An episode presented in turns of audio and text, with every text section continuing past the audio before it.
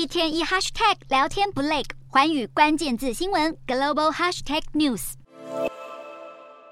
特斯拉执行长马斯克过去胖胖圆滚滚的身材被网友嘲讽，就像是一只白海豚。不过，马斯克在被取消之后，隔了一阵子现身，网友就发现他变瘦超级多。马斯克自己承认，他是靠进食和使用减肥药 Wegovy，在三十天内减了九公斤之多。这种被俗称为“瘦瘦针”的减肥药剂，是名人圈中最新的减肥神药。这种药原本是用来治疗糖尿病，因为里面的药物成分与人类进食后产生的肠胃荷尔蒙类似。这种荷尔蒙可以刺激胰岛素产生，而且可以抑制食欲，因此达到减肥的效果。当时在名人马斯克加持之下，这款瘦瘦针瞬间爆红。丹麦研发药厂诺和诺德股价大涨了接近一成，市值更冲上三千两百六十亿美元，大约十兆多台币，成为全球第二大药厂。而且光是在美国社会，肥胖症的问题就相当严重，超过四成的人有肥胖问题。华尔街银行就认为，只要一部分有肥胖问题的人使用这种减肥药物，对药厂来说，就会是非常庞大的收入。像是 Wegovy 的价格，一年疗程费用超过一万美元。而美国药厂里来研发兼具治疗糖尿病和减重功效的针剂药物蒙扎罗，